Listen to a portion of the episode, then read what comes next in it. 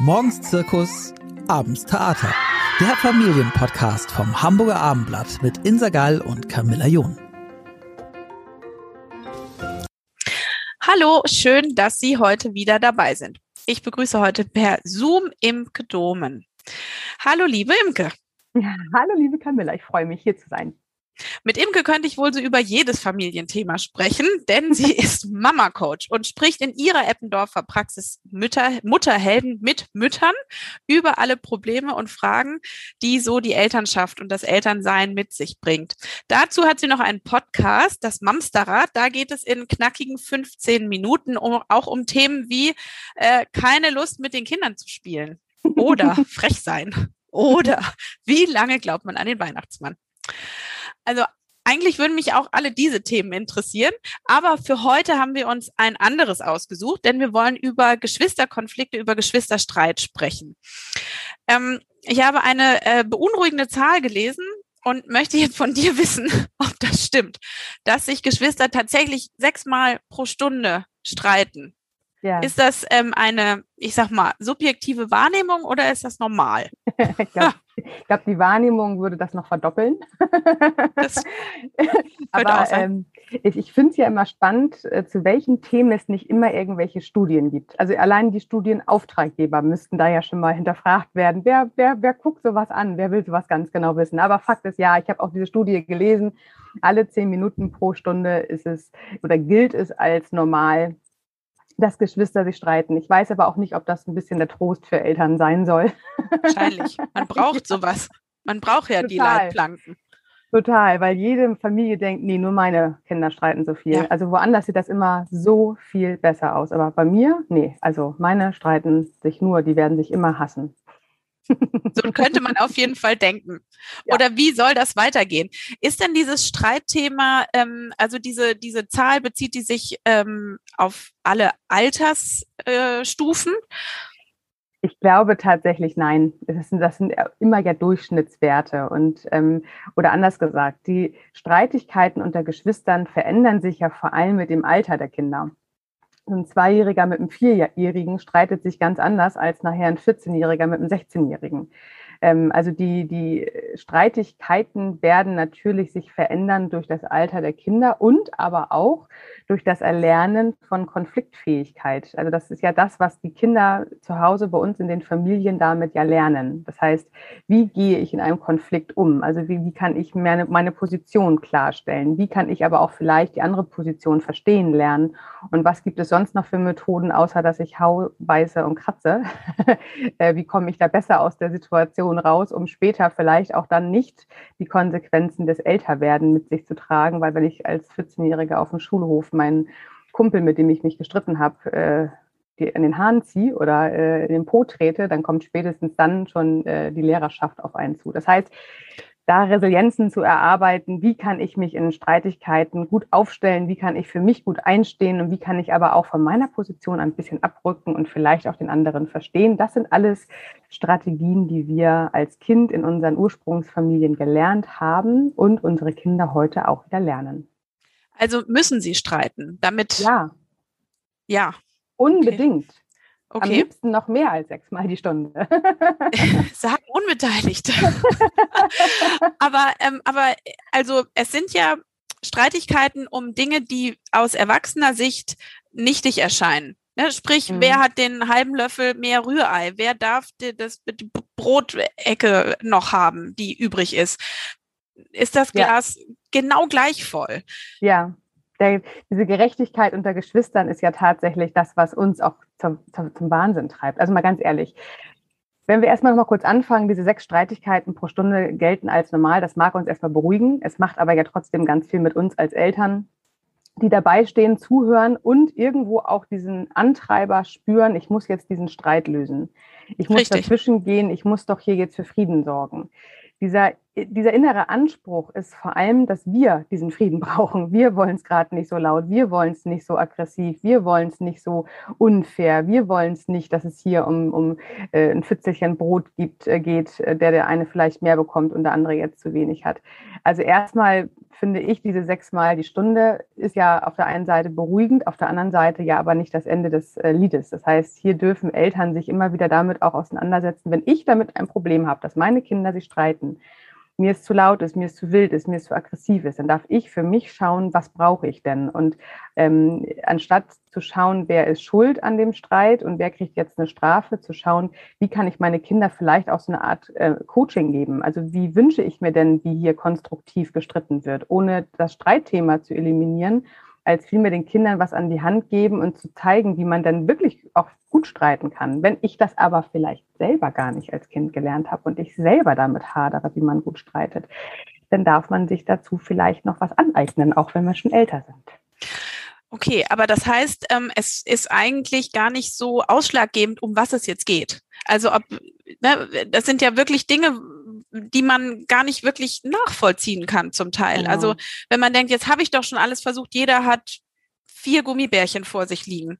Aber dann wird ja so wie gesucht, aber die Farben, oh, ne, ich habe ja. zweimal die gleiche Farbe, aber die haben alle unterschiedliche Farben. Ja. Ja. Also geht es dann nur um, also geht es wirklich um das Streit üben oder mhm, ähm, auch? und um das Verständnis von Gerechtigkeit.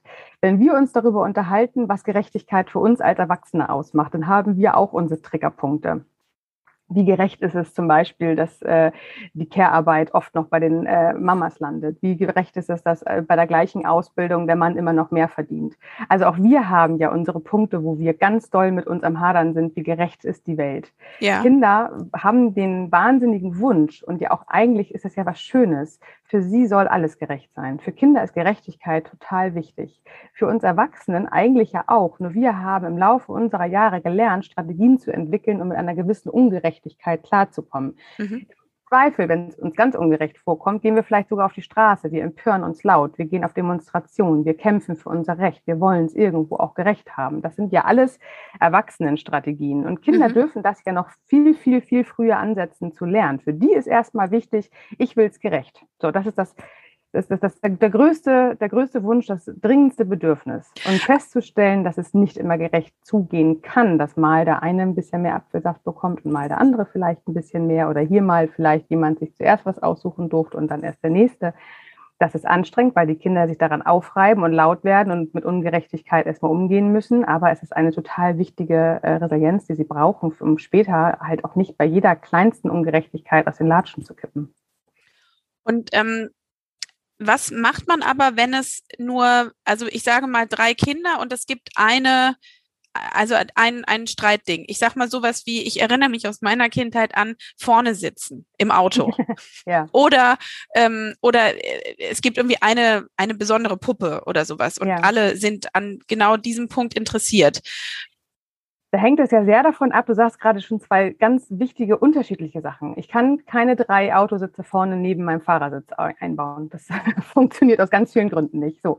Ähm, aber eine Puppe ist zum Beispiel was anderes. Also wenn wir jetzt bei den Sitz vorne anfangen, dann mhm. könnte mhm. es ja zum Beispiel erstmal eine wunderbare Idee sein, dass eine Mama oder ein Papa an der Stelle gar nicht das Problem alleine lösen muss. Was ja immer unser elterlicher Zwang ist, unser Anspruch, unser ach, das liegt wie ein dickes Gewichtdeckchen auf unseren Schultern. Wir müssen die Lösung für alles haben. Und wenn mhm. wir an der Stelle feststellen, das müssen wir gar nicht, das ist überhaupt gar nicht unsere Anforderung, das ist auch gar nicht unser Job.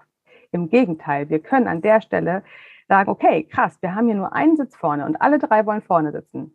Habt ihr eine Idee, wie wir das hinkriegen? Und wenn man das zurück an die Kinder spielt, also jetzt vorne sitzen, das heißt ja auch schon, dass die Kinder auf jeden Fall schon zwölf sein müssen, ähm, weil vorher dürfen sie ja vorne gar nicht sitzen. Das heißt, an der Stelle kann man dann das in die Mitte werfen und sagen, okay, wie, wie kriegen wir das gemeinsam gelöst? Was ist eure Idee dahinter?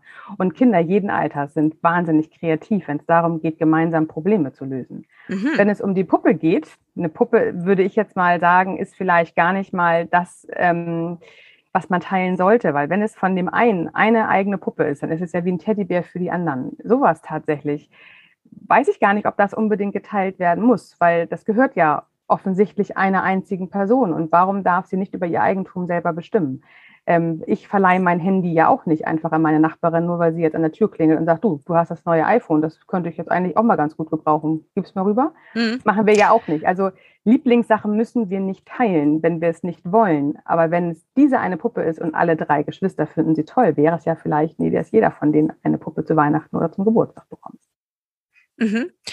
Ja, also was, was ich jetzt sozusagen lerne, ist, ähm, dass man schon genau hingucken muss, doch um was es geht. Also was, oder ja. vielleicht vielmehr, was steht dahinter? Mhm. Ja, auf jeden Fall. Also bei Kindern, also oder anders, das erzählen wir auch relativ häufig in unserem Podcast und wir haben auch nun noch passenderweise dazu ein Buch geschrieben. das heißt, wir haben äh, oder wir, wir, wir gehen daran, dass wir sagen, erstmal gucken, was das Kind denn da hat. Das ist ja nur das, was wir wahrnehmen. Das ist nur das Symptom. Wir erkennen nur, unser Kind streitet, wütet, ist vielleicht auch schlecht gelaunt, hat heute einfach echt einen miesepetrigen Tag und ist am Rummosern. Ähm, anstatt darüber zu urteilen, dass es streitsüchtig ist, dass es sein äh, Geschwisterkind immer ärgert, äh, können wir einmal die Spur tiefer gehen und gucken, was ist denn heute irgendwie in seiner Gefühlswelt los? Vielleicht ist das Kind hungrig, vielleicht ist es müde, vielleicht war der Kindergartentag einfach echt richtig lang und richtig anstrengend. Oder in der Schule wurden heute Klassenarbeiten zurückgegeben und das Kind hat vielleicht nicht so das zurückbekommen, was es erhofft hat und wofür es gearbeitet hat. Und dahinter finden wir dann, und das ist eigentlich das äh, Rätsels Lösung für viele äh, zwischenmenschliche Herausforderungen, liegt ein unbefriedigtes Bedürfnis. An der Stelle ist es vielleicht, äh, wenn wir jetzt natürlich sagen, das Kind hat Hunger, ist es dann wahrscheinlich äh, Essen. Oder wenn es äh, müde ist vom Kindergartentag, ist es äh, erschöpft, es braucht jetzt gerade mal Ruhe. Vielleicht ist es aber auch Kuscheln von den Eltern. Wenn es eine schlechte Zensur wiederbekommen hat oder überhaupt eine schlechte Note, ist es vielleicht die Waage, wieder zu Hause bestärkt zu werden, dass Zensuren nichts über das Kind aussagen und dass eine schlechte Klassenarbeit überhaupt nichts entscheidet über gar nichts und schon gar nicht über das Kind. Also irgendein Bedürfnis steht dahinter und anstatt über das Symptom, jetzt reiß dich mal zusammen, jetzt ist aber auch mal gut, könnten wir uns eher die Mühe machen, einmal dahinter zu schauen, was denn heute vielleicht eigentlich das eigentliche Problem beim Kind sein mag und da ansetzen. Und dann werden wir auch feststellen, dass es sich vielleicht etwas harmonischer im Familienalltag gestaltet. Ähm, glaubst du, dass diese Streitigkeiten unter Geschwistern dazu beitragen, was ähm, ich unterstelle mal, dass den meisten Eltern der Wunsch ist, dass sich die Kinder im Erwachsenenalter dann dafür richtig gut verstehen? Komm, glaube, jetzt sag, wenn wir jetzt durchhalten. Weißt du? ja, komm, sag mal jetzt was. Ja.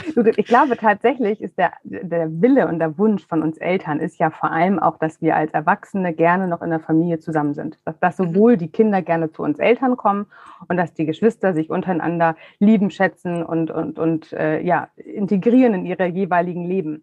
Aber das ist ja gar nicht in unserer Hand. Das können wir ja heute überhaupt gar nicht entscheiden, weil wie sich die Kinder entwickeln, das ist ja nicht nur im Elternhaus geprägt. Das ist über die äh, Zukunft, die Schulen, die äh, vielleicht auch die äh, Lehrgänge, die, die Ausbildung, später vielleicht ein Studium, äh, Partnerschaften, andere Freundschaften. Also wir sind ja nicht nur von unseren eigenen vier Wänden geprägt. Da kommt ja noch ganz viel zusammen.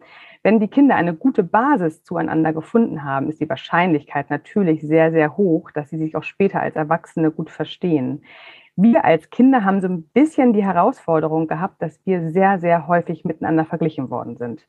Auch gucke mal, die Kleine kann schon mit drei Jahren mit Messer und Gabel essen, der Große noch überhaupt gar nicht. Oder, oh Mensch, dein Bruder kann aber schon besser Fahrrad fahren als du. Das ist gar nicht böse gemeint gewesen von Omas, Opas, Mamas, Papas. Aber es war so, naja, das Vergleichen ist halt etwas, was wir über Jahrzehnte uns äh, durchs Vorbildleben angeguckt und abgeguckt haben. Stimmt, wir vergleichen ja. uns ja heute auch. Also wenn ich äh, durch die Gegend schaue, stelle ich vielleicht auch fest, oh Mensch, äh, die äh, ist aber sportlicher als ich. Ich könnte auch mal wieder eine Runde um die Alster laufen. also dieses Vergleichen ist ja ganz, ganz typisch. Das wird ja auch im Kindergarten schon geschürt. So, und unter Geschwistern ist es noch mal schwieriger, weil dann hast du ja auch noch die gleichen Eltern. Und wenn da dann noch Vergleiche angefeuert werden, dann kommst du in den Konkurrenzkampf mit deinem Geschwisterkind. Und das ist eigentlich das, was ein eher entzweit als vereint. Und wenn wir uns dem so ein bisschen bewusst werden, dass wir unsere Geschwisterkinder nicht miteinander vergleichen, jeder ist unterschiedlich. Jedes Kind, jeder ist, selbst wir als Paar sind ja unterschiedlich. Ähm, und dass die Kinder auch sich komplett anders entwickeln dürfen. Und wir dürfen das zur Kenntnis nehmen. Natürlich registriere ich ja als Mama, dass sich das eine Kind in der Einrichtung anders entwickelt als das andere. Ist ja auch okay, dürfen wir ja auch so sehen, aber vielleicht nicht immer sagen. Und vor allem, wenn wir es sagen, in welchem Zusammenhang sagen wir das?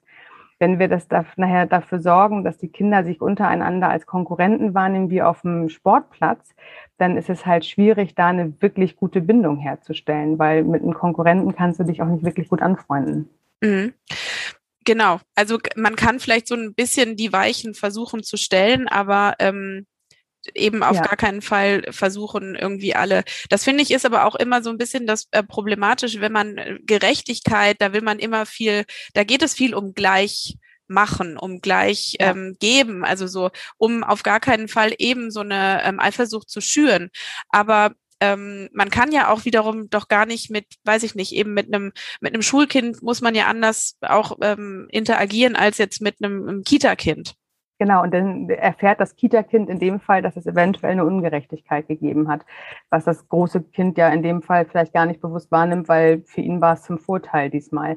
Ich bin auch gar nicht ähm, auf der Position, dass ich sage, per se müssen die Kinder von ersten Lebensjahr an diese Ungerechtigkeit wahrnehmen. Nein, um Gottes Willen. Ich finde gerade im Kleinkindsalter, wo wir in der Kognitivität auch noch gar nicht so weit sind. Also kleine Kinder, keine kleinen Erwachsenen, sagen wir oft im Podcast bei uns, weil das ist tatsächlich so. Also wenn die Kinder noch so klein sind, dann brauchen wir es als Erwachsene ja auch einfach. Das heißt, ähm, auch wenn es lieb gemeint ist von der Oma, dass sie zwei unterschiedliche Mitbringsel ähm, von ihrer Urlaubsreise mitbringt, ist das gar nicht so zielführend, weil das die Kinder wollen grundsätzlich das, was der andere hat.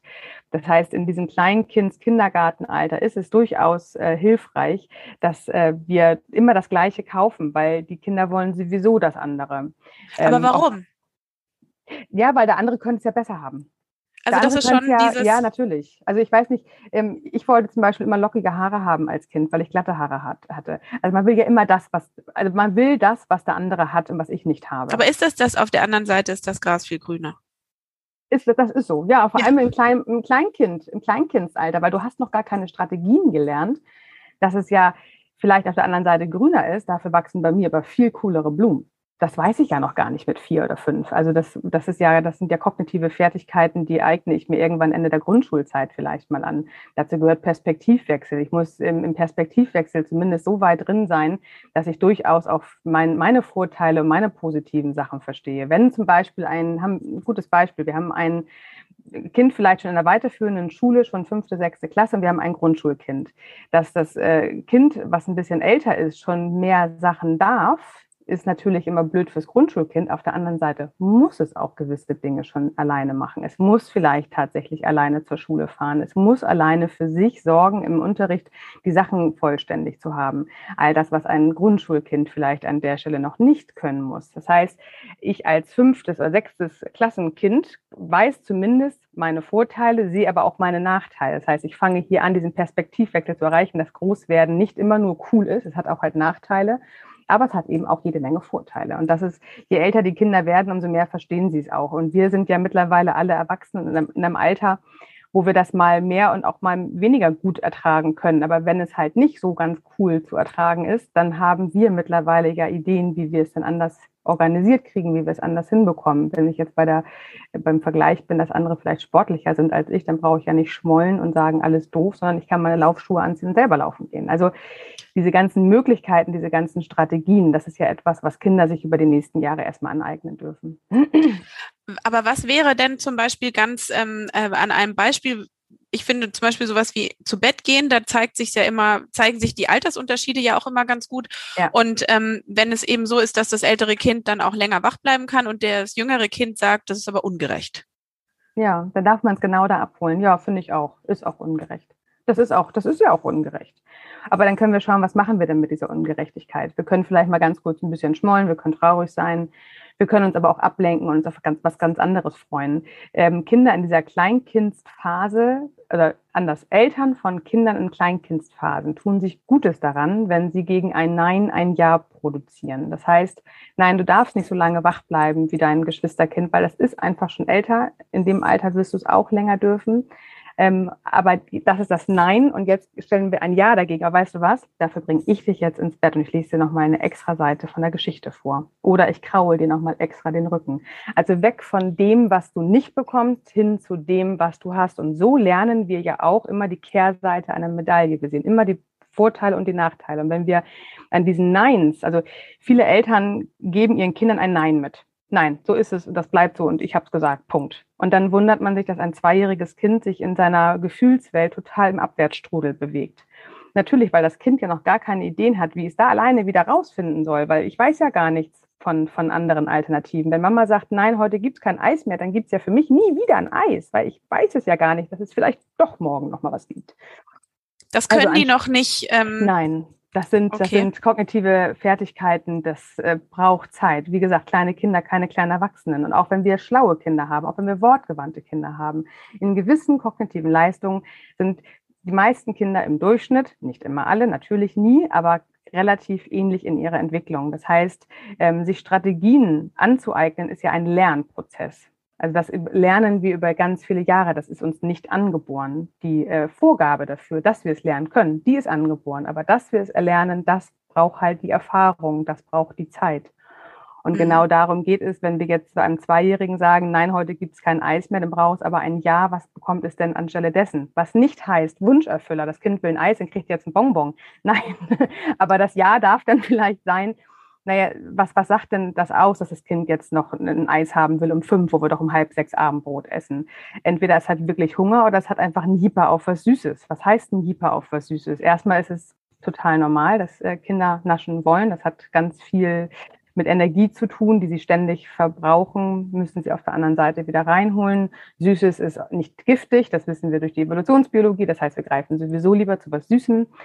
Naschen ist für Kinder immer was ganz, ganz, ganz Elementares, würde ich jetzt schon fast sagen. So, aber wenn ich doch, ja, ja, es, ändert sich, es ändert sich bei vielen nicht. genau. Also wenn ich dann meinem Kind sage, ein Eis gibt es nicht, aber dafür gibt es jetzt eine leckere saure Gurke in die Hand, ist das vielleicht nicht ganz das Ja, was ich jetzt meinte. Aber es könnte vielleicht sein, das hat bei uns zu Hause immer gezogen. Weißt du was, nee, Eis um diese Zeit, nee, ehrlich nicht. Aber wir könnten jetzt, wenn du Lust hast, nochmal einen richtig coolen Milchshake machen mit Banane ist süß, ist gesund, ist vielleicht eine Option, weil es geht ja im Leben darum, dass wir Kindern zeigen wollen, dass wir Kompromisse finden. Kompromisse ist ja nicht der Kompromiss, was Mama sagt, ist richtig. Also wäre schön, also hm, wäre manchmal einfacher, aber so ist es ja nicht im Leben. Das heißt, wir wollen ja unseren Kindern die Fähigkeit geben, dass sie Kompromisse finden und suchen dürfen. Und wenn wir davon ablassen, dass unsere Meinung jetzt die einzig wahre ist und wir auch dazu bereit sind, ein bisschen aufs Kind zuzugehen, dann finden wir gemeinsam Kompromisse. Also anstatt das Eis um fünf kann es vielleicht ein Milchshake sein um fünf. Oder tatsächlich mal ausnahmsweise um fünf schon Abendbrot, weil das Kind offensichtlich wirklich Hunger hat. Also ähm, das äh, impliziert für mich so ein bisschen, dass man wie so ein Forscher ähm, versuchen muss, ähm, immer dahinter zu schauen, was ist denn jetzt ähm, eigentlich in Wirklichkeit los, oder? Ja, ja. Also und das bezieht sich auch dann auf diese Streitsituation unter den Geschwistern. Ja, ja, vor allem, was, was könnte dahinter stehen? Aber was ich fast noch ein Stück wichtiger finde, was macht das Ganze mit mir? Weil wenn es mir nicht gut geht, dann kann es meiner Familie nicht gut gehen. Wenn ich mit diesem Streit richtig hader und mich strengt es richtig doll an, dann kann ich nach außen hin gar nicht diese Entspannung äh, suggerieren, dass die Kinder auch entspannt aus der Situation rauskommen. Das heißt, und das ist, glaube ich, eher das Problem. Kinder rufen nicht bei mir an und sagen, ich habe ein Problem damit, dass ich mich mit meinem Bruder immer streite. Es rufen ja die Eltern an, es ruft die Mama an. Ich komme damit nicht mehr klar. Und zu Recht, zu absolut gutem Recht. Es ist anstrengend. Kleine Kinder großziehen zu lassen oder groß werden zu lassen, ist echt ein anstrengender Job. Da machen wir uns mal nichts vor. Wir sind ja nicht nur Mama und Papa und nur den ganzen Tag zu Hause und warten auf den nächsten Auftrag. Wir haben noch Haushalt, wir haben Jobs, wir haben Freunde, wir haben Hobbys. Wir haben ja auch noch irgendwo auch noch eine Ich-Zeit. Wir waren ja auch vor den Kindern wer und würden das auch gerne weiter noch ein bisschen spüren wollen es prasselt ja so krass viel auf uns ein, dass wir ja gar nicht ähm, das so entspannt und locker meistern können, wie wir es irgendwie suggeriert bekommen über soziale Medien oder über ähm, vererbte Verhaltensmuster von den Eltern. Es hat sich einfach alles verändert. Unsere Eltern vor 40 Jahren waren halt oft auch eher noch zu Hause als heute. Heute arbeiten viel mehr Erwachsene Menschen auch in der Elternrolle. Es gibt viel mehr Herausforderungen, viel mehr Sachen zu tun und viel mehr Input von außen durch Medien, durch Internet. Es ist einfach auf einer ganz anderen Basis mittlerweile so. Und wenn ich jetzt merke, mich stresst dieser Streit, dann darf ich für mich gucken, wie gestresst bin ich eigentlich gerade generell, nicht nur der Streit. Vielleicht ist gerade die Ehe nicht so ganz äh, leicht zu handeln. Vielleicht habe ich mich mit meinem Chef gestritten. Vielleicht habe ich gerade ein Projekt, was ich überhaupt eigentlich gar nicht mag, weil ich bin eigentlich ganz unglücklich in meinem Job und hätte am liebsten irgendwie was ganz anderes nochmal. Oder ich arbeite und würde tatsächlich viel lieber gerne zu Hause bei meinen Kindern sein. Oder andersrum, ich bin zu Hause und würde viel lieber arbeiten. Es ist egal wie, jeder hat da seine Themen. Aber wenn ich merke, es stresst mich, wie meine Kinder miteinander streiten, dann darf ich davon ausgehen, dass auch das bei mir nur oben im Symptom ist. Das ist nur das, was ich gerade wahrnehme. Mich stressen meine streitenden Kinder. Dahinter ist auch für mich ein Gefühl. Was kann das Gefühl sein? Bin ich vielleicht selber gestresst? Bin ich genervt? Bin ich müde? Und was für ein Bedürfnis steht bei mir dahinter? vielleicht einfach mal für mich sein, äh, Ruhe, Erholung, Entspannung. Und das darf ich als ja, Schlüssel zu diesen Herausforderungen nehmen. Das heißt, wenn es mir nicht gut geht, dann kann es draußen nicht funktionieren. Also darf ich doch erstmal dafür sorgen, dass es mir gut geht. Und was kann ich dafür brauchen? Und da gehe ich dann für mich auf die Suche. Und dann kann ich bei den Kindern suchen. Okay, also das hört sich total gut an. Ähm, vielleicht aber auch wieder so ein bisschen ein Thema, was ähm, in der Theorie natürlich Wunder wirken kann. Aber was mache ich denn, wenn ich halt vielleicht kleine Kinder habe? Also das heißt, ich habe vielleicht ein Bedürfnis nach äh, mehr Ruhe nach dem fünften Streit in äh, Minute 45 und äh, weiß aber, ich kann nicht gehen, weil dann ähm, ist vielleicht irgendwie, weiß ich nicht, ne, irgendwas äh, Schlimmes passiert. Und, ähm, und ich habe vielleicht sogar auch schon bei Streit zwei und drei gebrüllt. Ja. Und schäme mich wahrscheinlich auch dafür. Ja, also das sind ja auch so Dinge, die, die jetzt, ähm, was du eben schon angesprochen hast, die ähm, eben so ein, äh, so ein Sichtwechsel auf Kinder und auf auch das Begleiten von Kindern beim Großwerden, der sich ja jetzt so einstellt, dass man ähm, dass man eben ja auch viel mehr weiß ne? und auch welche Tonlage was ausmacht und was wir auch mitgeben wollen und Vorbild und all diese Sachen. Das prasselt ja dann auch in so einer Situation, die ja dann auch einen Stress bedeutet, doch auch wieder alles zusammen auf einen ein. Du hast gerade auch einen wichtigen Satz gesagt. Ne? Wie ist es, wenn ich das, wenn ich merke, ich will gar nicht mehr schreien, jetzt habe ich aber schon wieder geschrien. Mhm. Also dieser eigene Anspruch an mich selbst. Ich sage dazu immer gerne, ich bin nicht die Mama, die ich gerne sein möchte. Ähm, so, so empfinden das die, die Frauen auch oft, die in meine Praxis kommen. Also das ist oft der erste Antreiber, warum man sich bei mir meldet ich fühle mich in meiner Mama-Rolle nicht wohl. Ich gehe nicht so mit meinen Kindern um, wie ich es wirklich gerne möchte. Und du hast total recht. Wenn ich das so erzähle, hört es sich immer relativ einfach an. Aber das ist natürlich nicht einfach. Es bedeutet ganz viel Arbeit an sich selbst. Ich meine, wir sind ja vielleicht alle da zwischen 30 und 50, sage ich jetzt mal, in der Spannbreite der, der Elternschaft. Mhm. Kann auch da unter und da über sein. Aber wir haben ja alle unsere eigene Prägung. Wir haben ja alle unsere eigene Geschichte. Und unsere Gehirne funktionieren so, dass sie vor allem das bedienen, was sie kennen. Und Neues ist immer erstmal schwierig. Das ist ja erstmal muss man sich daran wagen und dann müssen neue Trampelpfade im Gehirn gebaut werden. Und das muss, das ist Aufwand, das ist Zeit, das ist Energie. Es ist erstmal wieder eine neue Energie, ein neues To-Do, was ich da irgendwie auf meinem Zettel nochmal on top habe bis es dann auch wirklich zu einer Besserung wird. Aber das ist es tatsächlich. Wenn ich das langfristig für mich verändern will, dann komme ich nicht drum herum, bei mir anzufangen. Man muss gar nicht in tiefen psychologische Praxen gehen. Das wäre gar nicht mein Ansatz.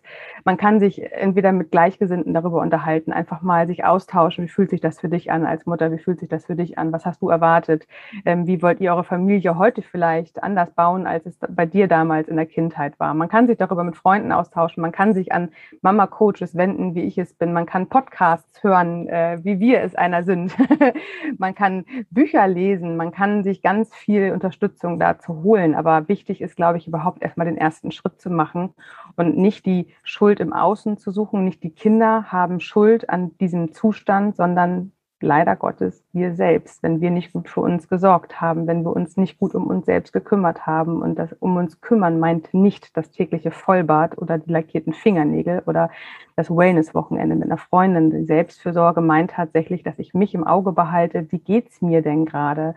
Und wenn ich doch merke, ich hatte heute einen richtig schlechten Tag auf der Arbeit, dann brauche ich doch von mir auch am Nachmittag nicht erwarten, dass ich die Ruhe in Person bin, wenn meine Kinder sich streiten. Aber ich könnte zum Beispiel zu meinen Kindern sagen, heute bin ich richtig doll kaputt. Ich merke richtig, dass mein Kopf brennt. Ich hatte heute keinen tollen Tag auf der Arbeit. Vielleicht können wir heute ein bisschen mehr Rücksicht üben und vielleicht ein bisschen was Leiseres machen.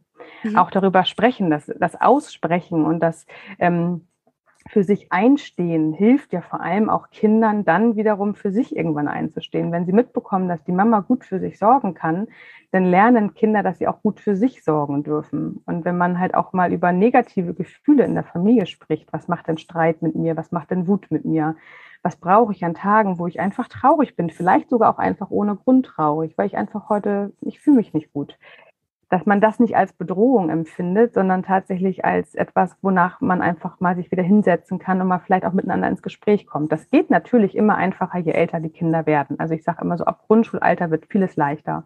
Aber bis dahin kann man es auch durchaus schon kindgerecht machen. Also man kann ja das Ganze ein bisschen lenken und, und steuern. Aber wichtig ist vor allem dieses Authentische. Wenn es mir heute nicht gut geht, dann brauche ich nicht erwarten, dass meine Kinder heute total entspannt mitlaufen.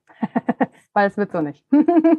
okay, also ähm, wenn man versucht zusammenzufassen, könnte man sagen, die Kinder, die werden sich halt weiter streiten. Ob jetzt sechs oder sieben Mal die Stunde, ähm, äh, auch darauf haben wir nicht so wirklich einen Einfluss. Aber eher, es geht darum zu schauen, wo liegt die Ursache und als zweiten Schritt, Schritt ähm, wie geht es mir als begleitendem Erwachsenen?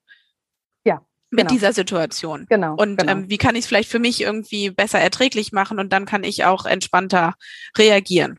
Genau, und worum geht's vor allem? Also bei den Kindern dann auch. Kann ich es vielleicht von vornherein schon eindämmen, indem ich vielleicht zweimal den gleichen Anspitzer kaufe, den es in der Überraschungstüte gab? Ähm, oder kann ich tatsächlich auch einfach jemanden bestärken, indem ich auch sage, die Puppe gehört aber jetzt äh, Kind XY und kann dann aber das andere Kind durchaus trösten und sagen, es ist okay, traurig zu sein, es ist nicht schlimm. Aber Sachen, die einem gehören, die darf man auch verteidigen. Und auch das darf man dann wieder gemeinsam lernen. Okay, einen ähm, letzten Punkt zu den äh, Streitgeschichten unter Geschwistern ist, was, was rätst du, wenn, ähm, wenn gekniffen wird, wenn gehauen wird, also wenn das körperlich wird? Ja, das ist tatsächlich eine sehr spannende Frage. Das hängt auch ganz doll davon ab, wie alt die Kinder sind. So dieses Hauen, Kneifen, Beißen, Kratzen ist oft bei Kindern zu finden, die die Sprache noch nicht so gefunden haben. Und selbst wenn sie vielleicht schon die Sprache gefunden haben, noch nicht die Ausdrücke. Das heißt, so im kleinen Kindergartenalter. Oft finden wir das bei Kindern, die schon als Letztge äh, Letztgeborene quasi in die Familie reinkommen, weil alle anderen können schon sprechen und ich kann es noch nicht, aber ich habe ja trotzdem diese wahnsinnige Energie in meinem Körper und ich würde jetzt gerne wirklich sagen, wie krass wütend ich bin und wie scheiße ich das hier alles gerade finde. Aber ich habe noch keine Sprache dafür, um das zu sagen. Also was mache ich? Ich mache mich anders bemerkbar. Das, was ich schon kann. Ich kann schubsen, ich kann hauen, ich kann kneifen, ich kann treten. Das ist das eine, was sein kann. Aber es kann auch genau das andere sein. Es kann sein, dass ich überhaupt keine Ahnung davon habe, wie ich jetzt mit dir in Kontakt trete. Weil ich weiß noch nicht, wie es heißt zu sagen, Mama, ich möchte gerne kuscheln. Also mache ich irgendwie das, was mir gerade irgendwie einfällt. Ich, ich kneife dich mal eine Runde oder ich hau dir in den Popo damit du mich siehst. Ähm, dann kann es auch tatsächlich das reine Abgrenzen sein. Vielleicht kommt noch ein anderes Geschwisterkind dazu, was noch viel fordernder ist und noch viel mehr über die persönlichen Grenzen vom Kind geht bin hau und beiß und kratzig oder schubsig, weil ich mich auch noch nicht anders zur Wehr setzen kann. Ich weiß aber, dass ich gerade das nicht will. Ich will jetzt nicht, dass du neben mir sitzt. Und wie kriege ich dich anders weg, als indem ich dich schubse oder dir wehtue?